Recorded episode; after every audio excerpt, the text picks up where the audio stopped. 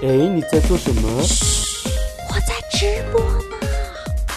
不孤单，地球。Ready Go live 我说老板呀，哎呀呀，可不可以让我有个可以完全放松的角落？这个放松的角落有许许多多弟兄姐妹披着奶茶加进火锅。现在一切都是恩典，上帝竟然说我是他拣选。你看神的慈爱无处不在，全知全能无微不至，不辛不甜不缺不败。哈利路亚。你的烦恼，我的忧伤，好像都一样。单身租房，邻里软弱，跌倒很经常。我的理想，你的盼望，相信都一样。耶稣门徒彼此相爱，左眼又左光。葡萄还有一句呀、不孤单，地球，因为有你，所以我们完全不孤单。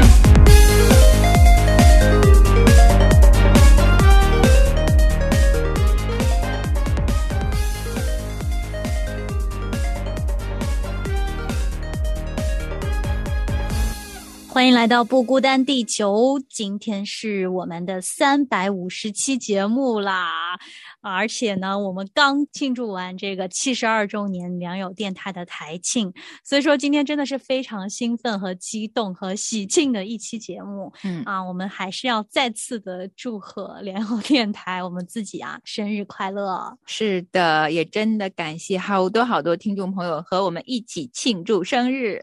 嗯，对，我觉得最感恩的其实就是听众朋友们陪我们走过这么长的路。嗯，虽然葡萄好像刚来了没有很长时间，还算是一个新朋友吧，良友电台的新人，嗯但是我真的在大家每一次啊、第五空间各种留言呐、还有我们的很多听众的来信啊，真的感受到一个大家庭的这样子一个氛围，就是嗯感觉好像嗯、天涯海角，但是。大家就心很近，然后因着电台，我们走到一起。是的，我看出葡萄今天兴奋了，好像我们没有自我介绍。大家好，我是葡萄。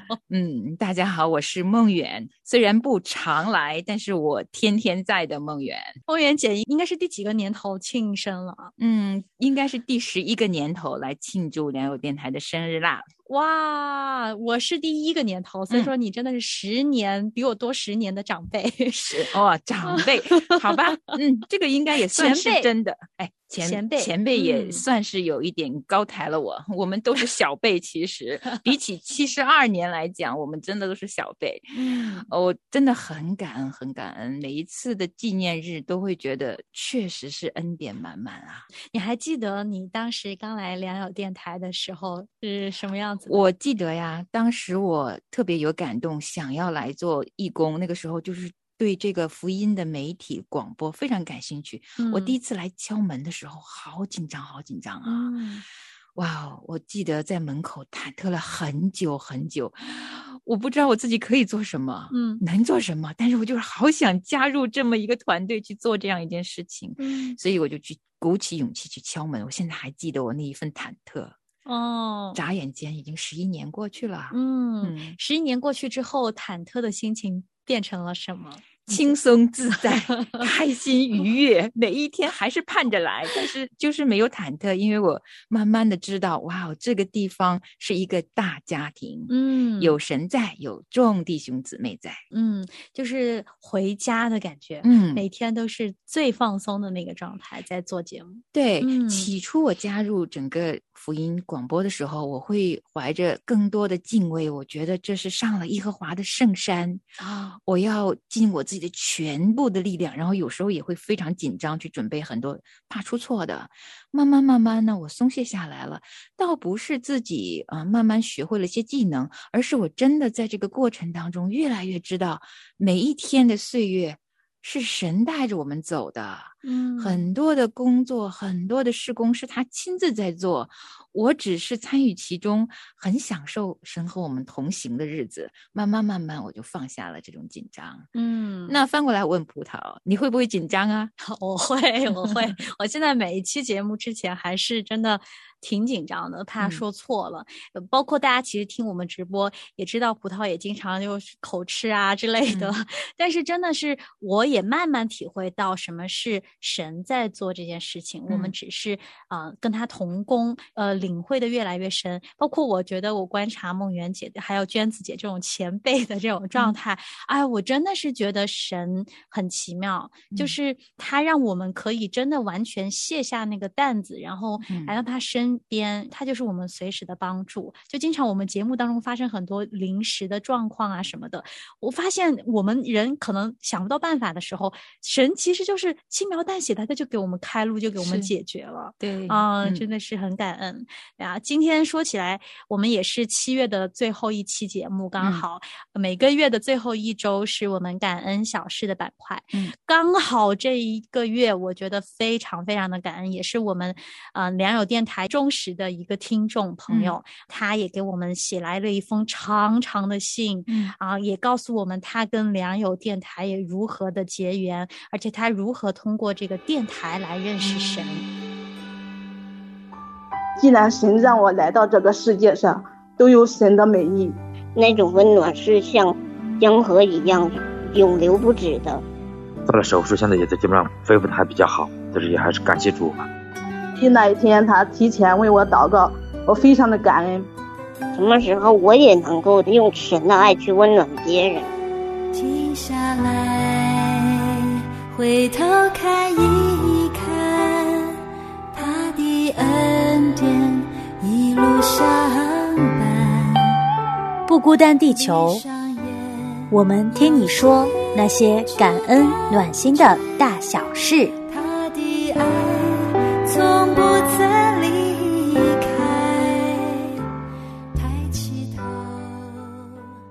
这位朋友呢，他是身体状况比较特殊，嗯、没有办法出门，常年都要在家里，而且需要这个妈妈的一些照顾。嗯所以说，其实对他来说，他的世界真的是非常的单纯。嗯嗯、他能够认识神，真的是给他带来生命中最大的喜乐。嗯。嗯，啊，我就觉得很想要在今天的节目，在这个特别的一期节目，把我们这一位朋友的见证播出来给大家听。嗯，好，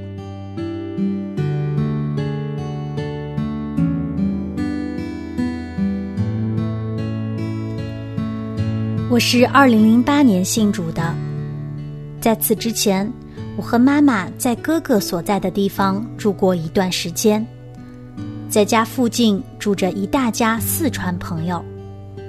他和我妈妈在一起谈话交流的时候，得知我妈妈有个残疾女儿，然后他就慢慢开始接近我妈妈，也来我家探访我，谈论他们的信仰。说只要我和妈妈认真的相信，可以医治各种病症。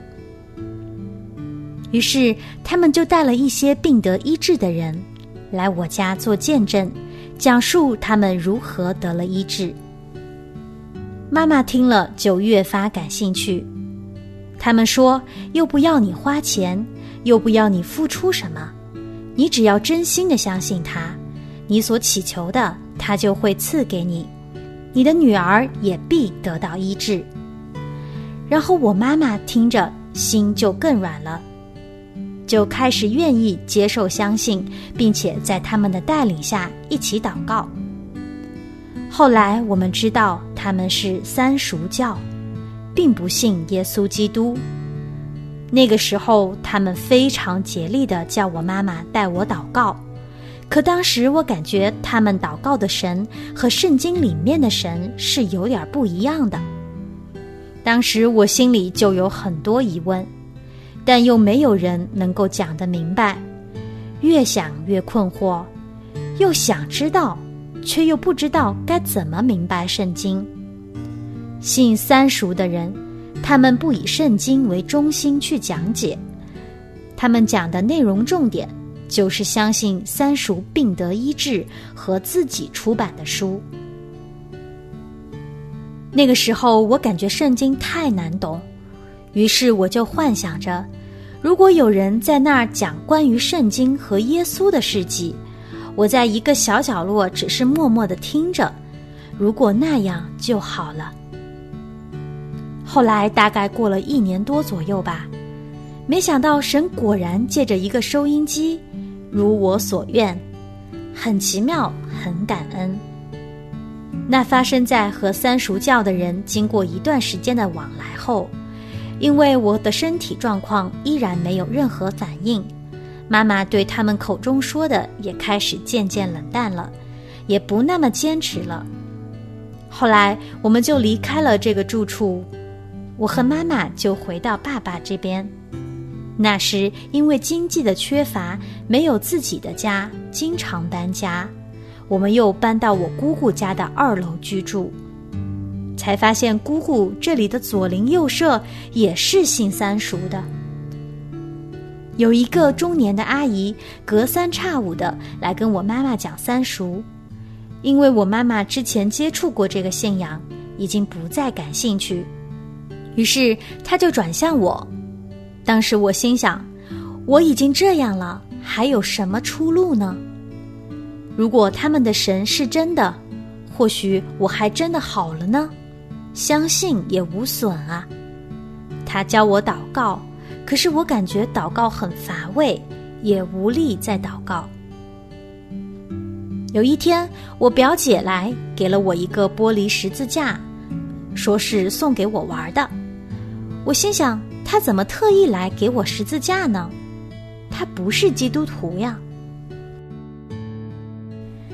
有一次无聊的时候，我拿起那个十字架，我对着十字架说：“有人说你是神的儿子，如果你真是神的儿子。”那你跟父的关系一定很亲密吧？你的父一定很有能力。那你可不可求你的父帮帮我呢？你是他的儿子，他一定会听你的。我说我很苦闷，我觉得我的人生太难面对了。你可以。帮我求你的父吗？于是我就把十字架放在凳子上，开始祷告了一会儿。就是这样一个简短的祷告，神让我先认识他。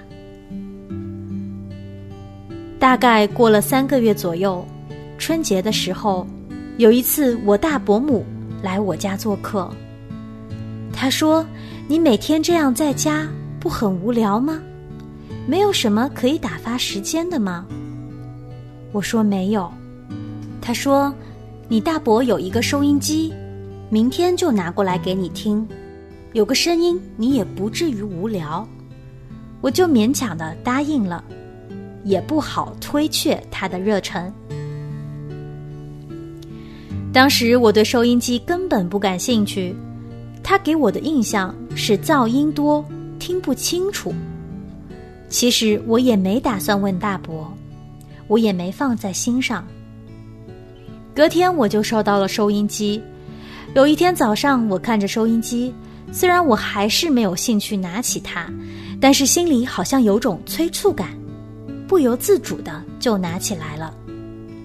我就随便的调播，突然听到香港的良友电台。当时我很惊讶，广播里也在讲神，难道真的有神吗？我刚调到那个波段，在最后节目快要结束的时候，主持人讲到硫磺火湖和末日的审判。当我听到广播的那一刻，还有主持人的祷告，我就好像当初的彼得一样，深深感觉到自己的罪。我也撒过谎，也说过脏话，也骂过人，不尊重长辈，说些不恭敬的话。这一切，神岂不是都知道了吗？我就有一种深深的愧疚感。那一天的心情都很沉默。一想到真的有神，就会不由自主的热泪盈眶。然后第二天，我又打开收音机听。节目结束的时候，主持人说：“我们将转换频道，请你将频道调到三十一公尺。”当时对收音机又很陌生，我说：“怎么调啊？心里就有点着急，又没有人可以问，因为他早上跟下午、晚上都要转换频道，在不同的地方，一天更换三次，在不同的频道。我说：“主啊，你帮我快点找到吧，在哪儿啊？”我又仔细的查看，依旧没有找到。又过了好多天，我在想，他说三十一公尺，有个三，我看看哪里有个三。我立刻又去查看收音机，我看见一个很小的三在按钮里面，还带着大写字母。我想是不是这里？我就尝试着调，又听到那个熟悉的声音，太兴奋了，太感恩了，我终于可以调了。这又是神对我的指引。虽然各种噪音，但那个时候还是很乐意坚持听。在听广播的过程，有一次我心想：咦？老师们在讲课读经的时候，我可以翻开我的圣经，对照着看跟读啊，这样不是可以学习认字吗？只要是读经的节目或者课程，我就准备好圣经。老师说读哪里，我就翻开圣经找出章节。起初虽然认识的字寥寥无几，但章节还是很容易找出。当老师读的时候，对照看，这样我才知道哪个字该怎么读了。有一次，我感觉有点软弱，才认识了这么少的字，我心里就有个声音说：“这还是开始啊！你现在不是已经认识了一部分吗？再多点时间，你就会认识更多了。”你还怕那些熟悉的字覆盖不了那些陌生的字吗？那陌生的字自然就熟悉了。我想，也是啊。然后我的信心又重启了。感谢主，大概有一年多的时间，圣经的大部分字都认识的差不多了，但整个过程还是很感恩神的引导。神是这样的奇妙，也未曾想到神会借着一个我根本不感兴趣的收音机。神使用它让我非常受益。神的恩典难以测度，神借着电台也算是我第一个启蒙老师。有时候我会想，我们的生命会不会也许也是这样呢？出现在我们生命中的各种挑战，是我们不想要的，但其中如果有神的意思，它就会使我们经历它丰盛的恩典。按照人的理解来看，我是没有机会接触到福音，也没有机会听到真正讲圣经的、讲耶稣的。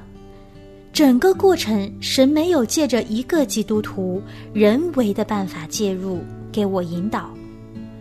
那时候，我就像一个完全与世隔绝的人，也不会使用文字，也不会看书，也没有自己的朋友。但在这个过程中，神却让我经历他真实的看顾和他的恩典。就像神亲自一步一步的引导我认识他，这是一个很大的感恩。那时候感觉好像被那些异端围堵的严严实实的，在人看来几乎没有出路能脱离他们，都已经陷入到他们那个错误的圈子里，也分不清什么对与错。谁会在乎你相信的是对是错呢？但只要神他愿意做的，没有做不成的事。神总是做在人看来似乎不可能的事。我常会觉得，我这么渺小的人，又算得了什么呢？又不能为神的国做出什么贡献。神的家多你一个也不多，少你一个也不少，你一个人的价值又有多大呢？我竟然还蒙了神的恩待，但神依然以他慈爱和怜悯的心肠，将我带回到耶稣的羊圈里。我感觉自己就像是从他们中间抽出来的一根柴一样。神没有让我一直陷入到那个错误的信仰中。有时候我就会想到圣经里面有句话说。这不在乎那定义的，也不在乎那奔跑的，只在乎发怜悯的神。我感觉自己就是深深的被神怜悯，感谢赞美神。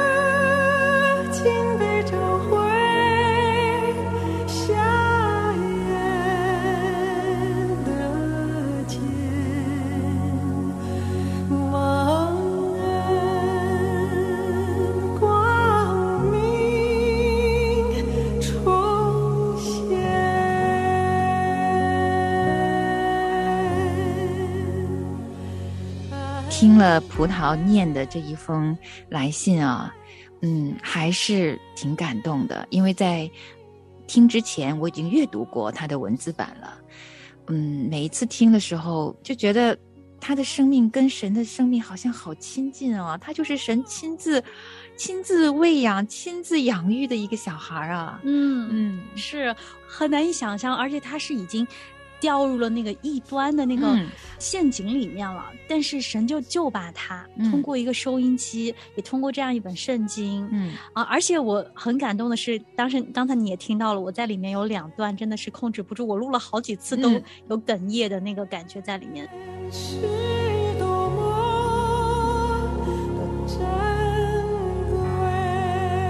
特别是我读到他拿起十字架，然后跟。